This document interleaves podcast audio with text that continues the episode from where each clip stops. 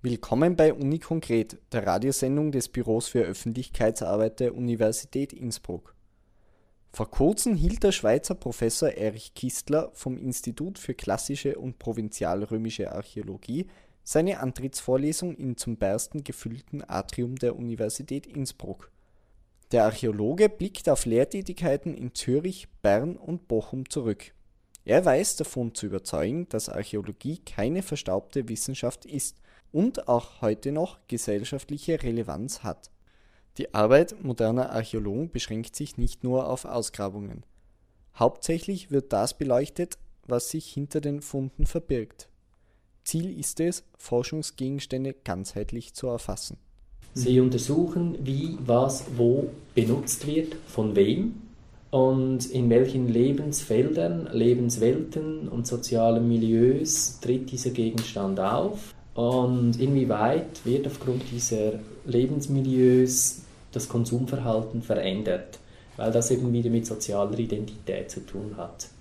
Also es, man trinkt nicht überall Coca-Cola. Mhm. Die einen lieben es, die einen trinken es allein deshalb nicht, weil es für sie amerikanisch ist. Beispielsweise in Paris haben sie in den 60er Jahren beispielsweise fast kein Coca-Cola angetroffen. Und Paris ist derzeit aber der Hauptabnehmer des sogenannten Mecca-Cola, das ist die äh, algerische Gegenwaffe gegen Coca-Cola, wo eben jede Substanz innerhalb des Getränks genau deklariert ist, damit ein Muslim nicht Gefahr läuft, irgendwelche unlauteren Ingredienzen zu konsumieren. Label ist gleich, Flasche ist gleich, nur steht dann drauf auf Französisch Ne buvez plus idiot, trink nicht weiter wie Idioten und 10% des Reinkonsums gehen dann an sogenannte NGOs in Palästina. Mhm. Ob dann die NGOs Waffen kaufen oder was auch immer, das ist eine andere Frage. Solche Dinge, und die sind nicht modern im Sinne von nur gegeben in unserer Lebenswelt, sondern solche Dinge gab es eben bereits in der Antike. Und, und die Antike ermöglicht uns politisch unbelastet über diese Dinge zu sprechen.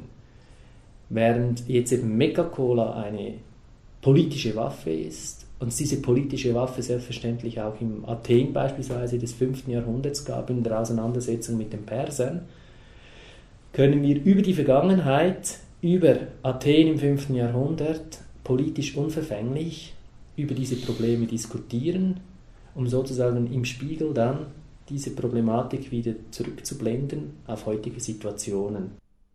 Die Etablierung der Archäologie als wissenschaftliche Disziplin kann etwa in der zweiten Hälfte des 19. Jahrhunderts angesiedelt werden. Das gebildete Bürgertum zeigte großes Interesse an den Errungenschaften der antiken Griechen und Römer und nahm diese zum zivilisatorischen Vorbild. Dadurch erlangten die Archäologie und deren Vertreter hohes gesellschaftliches Ansehen, Zunächst ideale Voraussetzungen für eine noch recht junge Wissenschaft. Große Probleme tauchten allerdings nach dem Zweiten Weltkrieg auf, als sich die Archäologie mit der Forderung nach völlig ideologiefreier Forschung konfrontiert sah. Die zweite Hälfte des 20. Jahrhunderts war daher in erster Linie von der Frage geprägt, klassische Archäologie, wohin? Die Antwort auf diese Frage wurde in einer neuartigen sozial- und kulturgeschichtlichen Zugangsweise zur Antike gefunden. Äußerst interessante Entwicklungen lassen sich allerdings in den letzten zehn Jahren beobachten, wie Professor Kistler erläutert. Klassik wird im mittel- und westeuropäischen Kontext, dazu zähle ich natürlich auch die Vereinigten Staaten, wieder verstärkt genutzt als ideologische Gegenwaffen zum Orientalismus, zum Hedonismus, zum Despotismus, zum antidemokratischen, tyrannischen, also wenn Sie die Golfkrieg-Rhetorik und auch Bildwelt verfolgen, dann lässt sich das wirklich ganz gut verfolgen, wie hier Klassik wieder benutzt wird als Überlegenheitsmoment, das letztlich halt doch die Westeuropäer, die Westler, um es breiter zu fassen, um damit auch die verwestlichten Japaner dazuzunehmen, die Lebensform ist, die Prosperität und Weltfrieden verspricht unter dem Paradigma des Modells der Demokratie, die selbstverständlich in Athen erfunden wurde, in der Antike. Und Bush hat nicht zufälligerweise als einen engsten Berater also nein, sage es falsch herum, Donald Rumsfeld, der ja nicht unwesentlich in der Regierung von Bush war, hatte einen persönlichen Berater und das ist ein Althistoriker und der heißt Victor David Hansen. Und der schreibt Bücher über eben, weshalb die griechische Antike das große Vorbild ist. Auch der Patriots bei den Ben Hills, die die Unabhängigkeit gegen die Briten erkämpft haben und weshalb das halt letztlich legitimiert zum Irakfeldzug. Der hat eine eigene Homepage, wo er dann in den frühen 2000er Jahren Dinge geschrieben hat, die er heute wahrscheinlich nicht mehr schreiben würde, die ganz klar auf eine ideologische Legitimierung des Irakfeldzugs hinausgelaufen sind, und zwar über die Antike. Die 300 bei den Thermopylen sind unsere Patriots im Irak. Solche Titel kann man da nachlesen. Und mir persönlich graut es ein bisschen vor der Vorstellung, weil ich nicht wieder die kulturstrategische Waffe irgendeiner politischen Macht sein möchte, Trotz der Tatsache, dass Archäologie einen bedeutenden Mehrwert für unsere Gesellschaft hat, stoßen Studierende des Fachs immer wieder auf Unverständnis. Wie kann man diesen Vorurteilen begegnen? Erich Kistler. Ich würde damit beginnen, den Eltern zu sagen, schauen Sie, das Studium hat sich eh verändert mit der Bologna-Reform. Es gibt jetzt eine klare Zweiteilung, einen Bachelor und einen Master. Das wirklich Archäologische kommt nach diesem Studiengang, nach dem Modell E eigentlich im Master. Im Bachelor wird die Kind sowieso nur lernen, sollte lernen, etwas im Sinne von einer wissenschaftlichen Arbeit formal korrekt zu machen, eine eigene Position dazu zu beziehen zu können, diese auch zu formulieren und wenn möglich das Ganze noch sec, trocken, präzise, treffend.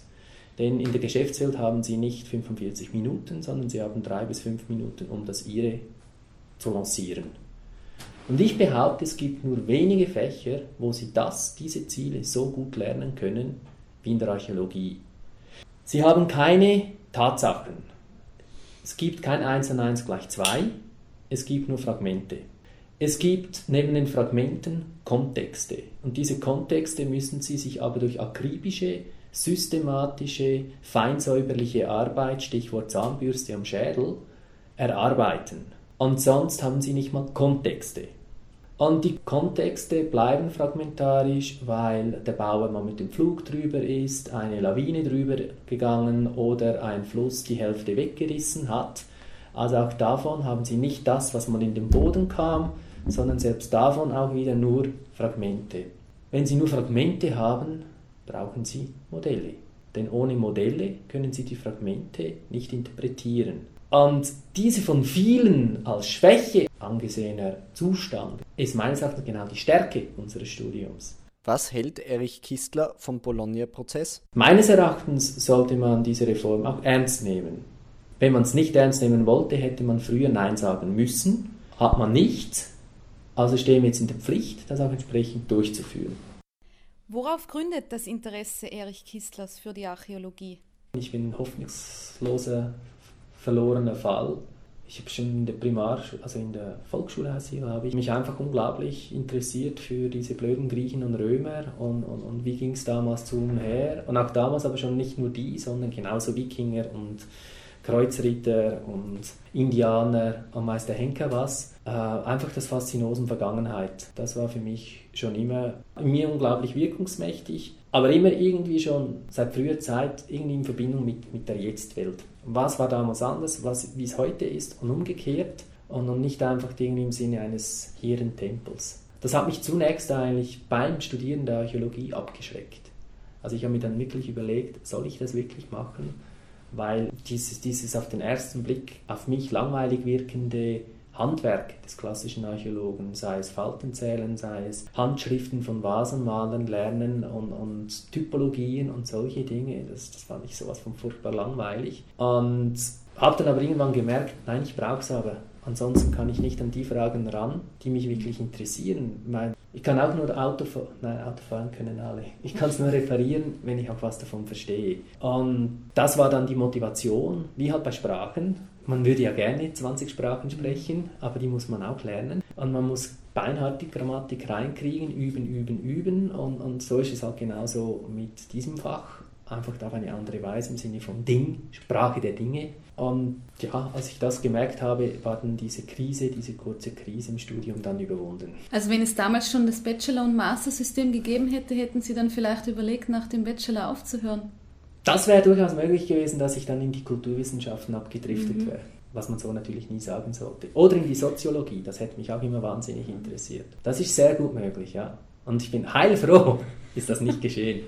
Professor Kistler ist maßgeblich an einer Forschungsplattform mit dem Titel SEND beteiligt, die laut Eigendefinition allen offen steht, die sich mit Kulturbegegnungen und Kulturtransfers beschäftigen möchten. Ein Netzwerk, das Kompetenzen fächerübergreifend bündeln soll und das Ziel verfolgt, Universitätsschwerpunkt zu werden. Cent hat nichts mit dem schwächer werdenden Euro zu tun, sondern mit dem Mehrwert, den wir uns erhoffen über diese Forschungsplattform die sich das Hauptthema gestellt hat, kulturelle Begegnungen und kultureller Transfer, was englisch umgesetzt Cultural Encounters and Transfers heißt. Es ist eine Forschungsplattform, die entstanden ist aus verschiedenen Forschungszentren, die in unterschiedlichen Fakultäten beheimatet sind. Deshalb haben wir jetzt ein sehr breites Spektrum an beteiligten Disziplinen von den Translationswissenschaften, Literaturwissenschaften über historische Wissenschaften, Anglizistik bis eben hin zu Archäologie. Und ich glaube, das ist der Vorteil dieses Arbeitskonzepts und der Forschungsplattform, dass wir wirklich versuchen, miteinander ins Gespräch zu kommen, indem wir erstens jetzt uns ein bisschen versucht haben zu einigen auf eine gemeinsame Terminologie, Anführungsschlusszeichen, und eine gemeinsame Vorgehensweise. Das erleichtert es ungemein, so miteinander ins Gespräch zu kommen und ich für mich will behaupten, ich habe schon bereits unglaublich viel profitiert durch diese Gespräche, einen viel breiteren, hoffe ich zumindest, Horizont bekommen. Und ich glaube, das ist genau das Potenzial, das Cent verspricht. Und in dem Sinne wäre es natürlich schön, wenn es uns gelänge, Universitätsschwerpunkt zu werden, was im nächsten Jahr Treffen in Obergurgul dann entschieden werden wird. Die Sendung gestalteten Melanie Bartos und Daniel Seiler vom Büro für Öffentlichkeitsarbeit der Universität Innsbruck. Wir bedanken uns für Ihre Aufmerksamkeit.